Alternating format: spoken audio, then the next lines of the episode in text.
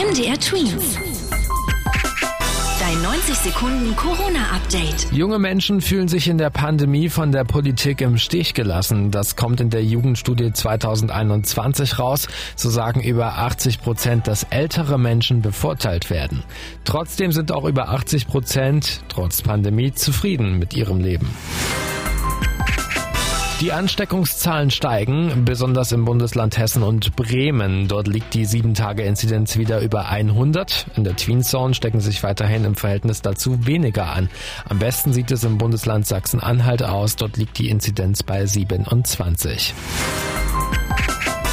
Diese Woche sollen sich so viele Menschen wie möglich impfen lassen können. So haben Politiker und Politikerinnen eine Impfaktionswoche geplant, in der mobile Impfteams in Schulen, in Einkaufszentren, auf Fußballplätzen oder in anderen Freizeiteinrichtungen kostenlose Corona-Impfungen anbieten. Damit soll die Impfquote nach oben getrieben werden, denn die Regierung findet, noch zu wenige Menschen haben sich bisher die Schutzimpfung geben lassen. MDR Twins. Dein 90 Sekunden Corona-Update.